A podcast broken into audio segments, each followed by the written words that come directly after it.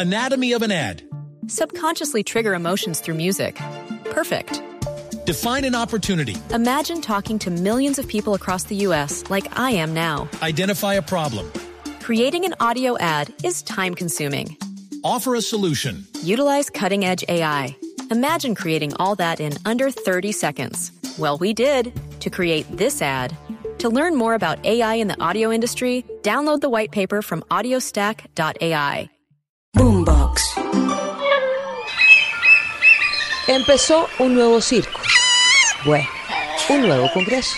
Escúcheme, si esa es la forma que tiene, le pido el favor a la seguridad del Congreso que se encargue de prestar el orden. Senador Roy Leonardo Barreras Montalegre, juráis ante esta corporación cumplir fiel y lealmente con los deberes que el cargo de presidente del Honorable Senado de la República os impone. Seguro. Me posesiono con un traje hecho de botellas de plástico y poliéster reciclado. ¿Y esos zapatos? Son de marihuana. Quisimos traer a Cometa porque Cometa es un símbolo de renovación. Este congreso ha sido un congreso históricamente politiquero, corrupto. Queremos que sea un congreso abierto, que legisle para la vida, para los animales, para la gente. Estoy vestido así y subido en tacones, que Colombia es el segundo país que más discrimina y que más vulnera los derechos de la población LGBTIQ después del Brasil. Y la instalación de ese congreso, en vez de histórica, resultó histérica. Ese compromiso indeclinable de la paz con legalidad avanzó en los territorios. Iván Duque, que como lo hizo durante los últimos cuatro años, no tuvo la gallardía, el talante democrático para escuchar a la oposición. Cesó la horrible noche y en surco de dolores el bien germina ya. Y el presidente irrespeta la institucionalidad y la democracia al ausentarse del recinto en un momento tan crucial cuando lleva cuatro años, cuatro años desconociendo la oposición en este país. Y entonces Rodolfo Hernández, que se estrena como senador, dijo que tiene más orden una corraleja que la sesión de apertura del Senado. Y nosotros también nos estrenamos con segunda temporada.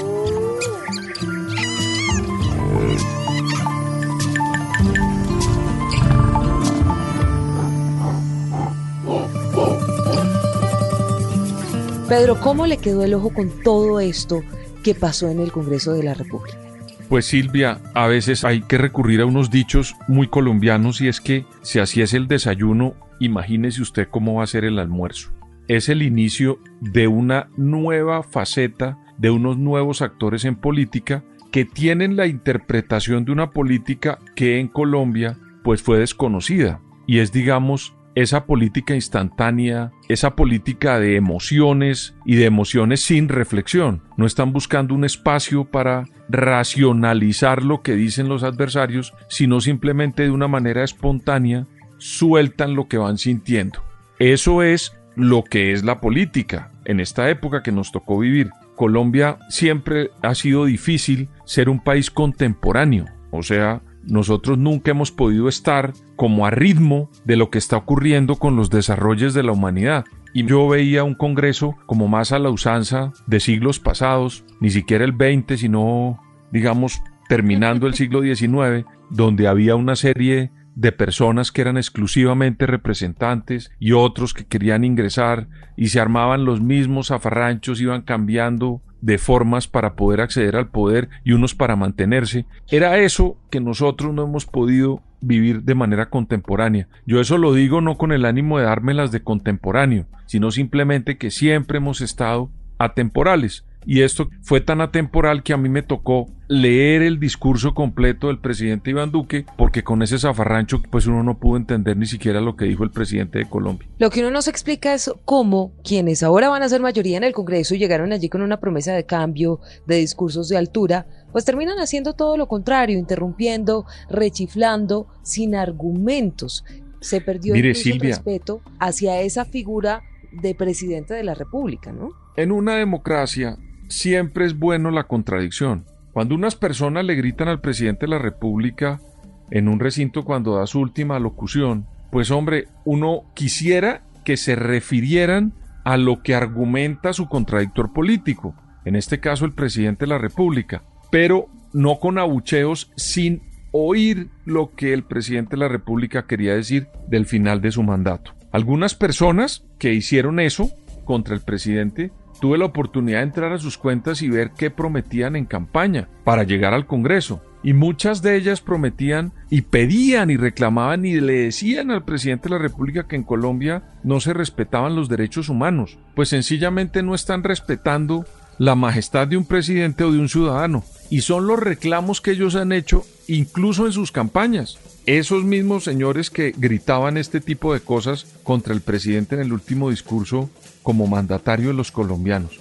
En el discurso de Roy Barreras, que es el nuevo presidente del Congreso, él decía que quería que los reconocieran como ciudadanos parlamentarios porque lo de honorables tenían que ganárselo con el ejercicio de sus funciones como congresistas. Él debería tener un trabajo muy fuerte al interior de la bancada, de los sectores que acompañan al presidente electo Gustavo Petro, que fueron muy radicales contra el presidente, y comenzar a decirles que una de las cosas más importantes es oír al otro. Pues yo le tengo varias de las frases importantes que dijo el presidente Duque en su discurso. A mi manera, decentemente, le respondió a la oposición esto. Y a los partidos de oposición quiero decirles que no reconozco ni reconoceré jamás enemigos políticos. Y a Petro le dijo esto otro. Y al presidente electo Gustavo Petro le deseamos éxito en su gestión. Nuestra prioridad es y será siempre Colombia. Es y será siempre Colombia. Tal vez una lección para quienes en ese momento lo estaban rechiflando, aparecieron, digamos, quienes hoy son oposición, pero a partir de el 7 de agosto serán partido de gobierno, con una serie de carteles con imágenes de líderes sociales y también de excombatientes de las FARC que han sido asesinados a lo largo de estos cuatro años, muchos de ellos también con opiniones divididas frente a lo que ha sido la implementación de los acuerdos de paz. Y el presidente Duque, para muchos, terminó dando un discurso que parecía más bien hablando de Suiza y no de Colombia. ¿Usted cómo vio ese discurso, Pedro? Pues mire, Silvia, cada persona manda en su año y tiene todo el derecho de decir cómo le fue en su gobierno. Yo, el Parlamento se hizo para eso, para que los políticos parlaran en buen francés, hablaran y dijeran lo que piensan y sus motivaciones políticas. ¿Para qué? Para que los contradictores o la oposición o los otros partidos lo critiquen y el ciudadano que lo ve pues tome sus decisiones. Entonces el presidente tiene todo el derecho de explicar y exponer lo que según su leal saber y entender cumplió. ¿No le parece que Duque hoy está un poco miope? Ese discurso es el de un presidente miope que sí, seguramente hizo cosas, tuvo dos años de pandemia, pero si fuéramos, por ejemplo, a preguntarle a la gente de Providencia si está contenta con la reconstrucción, yo estoy segura de que muchos no. Y el presidente ayer sacaba pecho con esa reconstrucción. Y como eso, muchos otros temas. Seguramente sí el Estatuto Temporal de Protección para Migrantes pues fue un éxito y ha sido consultado el presidente en varios países del mundo que sufren ese mismo problema. Pero pareciera un discurso miope para un país con tantos problemas. Están asesinando policías del clan del Golfo, ponen explosivos, hacen atentados terroristas, la gente está atemorizada. Digamos, cuatro años después este es un país que echó para atrás en materia, por lo menos, de violencia y de problemas de orden público. Yo, Silvia. Anatomy of an ad. Subconsciously trigger emotions through music. Perfect. Define an opportunity. Imagine talking to millions of people across the U.S. like I am now. Identify a problem. Creating an audio ad is time consuming. Offer a solution. Utilize cutting edge AI. Imagine creating all that in under 30 seconds. Well, we did to create this ad. To learn more about AI in the audio industry, download the white paper from audiostack.ai. Pertenezco a una sociedad que mira las cosas de otra forma. Entonces, cuando usted le dan el mandato por cuatro años, resolver los problemas de un país como el nuestro en cuatro años no es muy fácil. Yo me quedo con las cosas que creo que puede realizar un mandatario. Juan Manuel Santos nos entregó una paz incompleta y un país lleno de cocaína. Si yo me quedara con eso como conclusión seguramente diría que no se mereció el Nobel. Y resulta que sí se lo mereció porque hizo una negociación de paz en contra de muchas cosas, incluso de un plebiscito, de un mandato popular, y los colombianos nos quedamos con el premio Nobel. Esto se lo digo porque hay unas cosas que no son tan ciertas como se ven o como los quieren aparecer ver las personas en toda la escena política cuando tienen contradicciones. A Iván Duque lo pueden medir como quieran. lo único que va a decir la historia de su mandato es cómo manejó la crisis más grande que ha tenido la humanidad en todo lo que nosotros reconocemos, incluso por encima, oiga lo que va a decir Silvia, de la Segunda Guerra Mundial, porque en esa Segunda Guerra Mundial no estuvo incluido los 7 mil millones de habitantes, en esa guerra mundial fue una guerra sectorizada, donde hubo unos muertos impresionantes, pero esta crisis como crisis fue una crisis muy compleja contra un enemigo invisible que involucraba a los 7 mil millones de habitantes del planeta. Y a ese presidente le tocó manejar de sus 48 meses, como lo decía en el discurso, 30 lo manejó en pandemia. Si uno quiere mirar a Iván Duque por lo que pasó con Iota, el huracán en, en San Andrés, bueno, pues esa es una forma de evaluarlo. Si otros quieren evaluarlo por la forma como manejó la paz, que entre otras cosas no estaba dentro de su mandato, y eso es bueno decirlo, a Iván Duque no lo eligieron para implementar la paz en este país. A Iván Duque, el discurso de él fue contra esos acuerdos de paz. Entonces no se pongan a evaluar Iván Duque por la paz, porque eso no fue el mandato que le dieron los colombianos. Y lo otro es la reactivación económica. Este es un país que lo está entregando, creciendo al 6.7 y recuperando los empleos prepandémicos. Evalúenlo así y pues ahí me dicen si es bueno o malo. Pero si lo quieren evaluar con la lente de los que pusieron un discurso y ganaron la presidencia, pues a Iván Duque se raja. Óigame, Pedro, a propósito, aquí estábamos, digamos, dándole palo, sí, a la oposición por haber rechiflado al presidente, haberlo interrumpido y sin ningún argumento, digamos, haber protagonizado un bochornosa o una bochornosa instalación de ese Congreso de la República, pues que va a legislar por los próximos cuatro años. Pero Duque no se queda atrás, porque siendo sinceros no le queda nada bien entonces darle la espalda a la oposición por cuarta vez consecutiva. Lo hizo durante todo su gobierno en todos los 20 de julio. Oposición, que casi a las 10 de la noche terminó dando el discurso en voz del ex jefe de las FARC, Carlos Antonio Lozada, que dijo esto. Debo reconocerle lo único bueno que hizo usted durante estos cuatro años, presidente Duque, pavimentar el camino por el cual la oposición transitó a convertirse en gobierno. ¡Chao, Duque! Tiene razón Lozada, Duque pavimentó ese camino para que hoy quienes eran minoría en el Congreso y estaban en oposición terminaran en el gobierno. Le queda bien a Duque seguir mandando ese mensaje de que la oposición no importaba y no existía en Colombia, porque al final es que eso es democracia. Hablan unos, pero también tienen que hablar otros para que los colombianos, digamos, que tengan un panorama 360 de lo que están pensando ¿Y quienes gobiernan. ¿Y acaso Duque interrumpió al señor Lozada o qué para hablar? No, no lo interrumpió, se fue. discurso. Pues Claro, pero no se tiene fue. por qué estar en el Congreso. ¿Y quién dijo que? Pero ¿por qué no tiene que estar en el Congreso si es el señor? Pero ¿por qué no, si es el señor que al ¿Por qué final no? Es manda que un la ley no mensaje dice eso. de democracia en este país? Es que, la, es que la ley no dice eso. El presidente de la República el 20 de julio va a un escenario a posesionar un Congreso. Él no va a nada más. Y en eso le pregunta al Congreso, oiga, cuénteme usted qué hizo en este año. Es que no es la primera vez que Duque va al recinto del Congreso, ni ningún presidente. Él va es a eso, a decir qué hizo, y, a- y se posesiona un Congreso.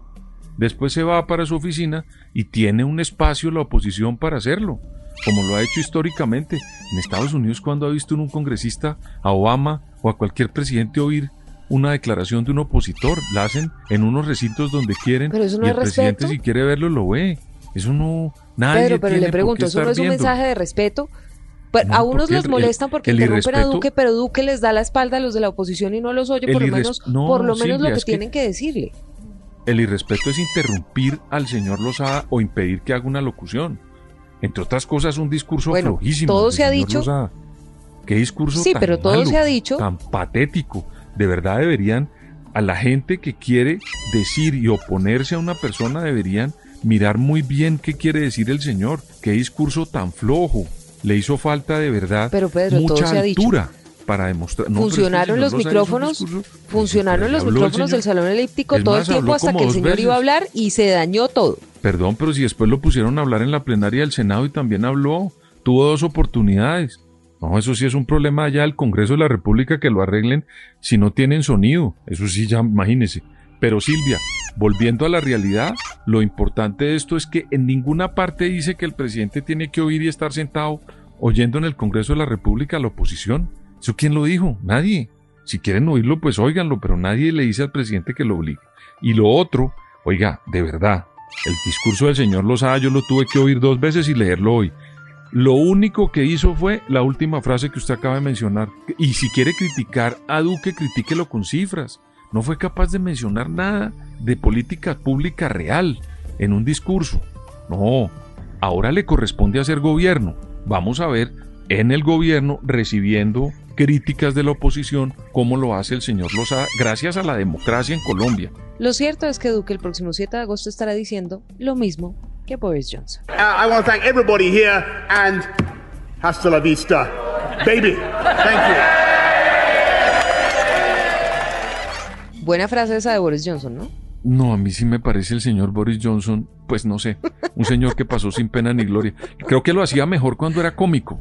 Usted sabe que él pasó una Como época... Duque para muchos. pero que Duque pasó nunca sin fue pena ni cómico en mi gloria para en este país. Pero Duque nunca Bueno. fue un cómico. O para usted Duque fue un cómico, Silvia. No, para mí fue un presidente que hizo algunas cosas, dejó de hacer otras, pero para otros sí, acuérdese que cantaba y hacía Ah, pero yo nunca lo vi actuar en 21 Sábado y, y ni otras cosas. Al señor Boris Johnson sí estuvo Tuvo en el programa de Benny televisión. Sí, pero eso Tuvo ah, programa por eso de le repito. Pero vuelvo y le pregunto, ¿a usted le parece que ese programa fue un programa cómico? No, pues no, yo- Bueno. para mí no. Ah, Cada quien sacará sus propias conclusiones.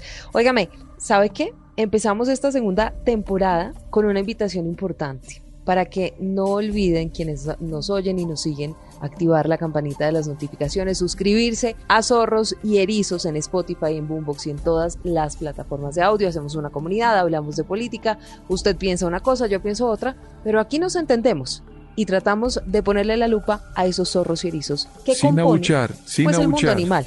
Sí, señor, sin abuchar el mundo animal de la política colombiana.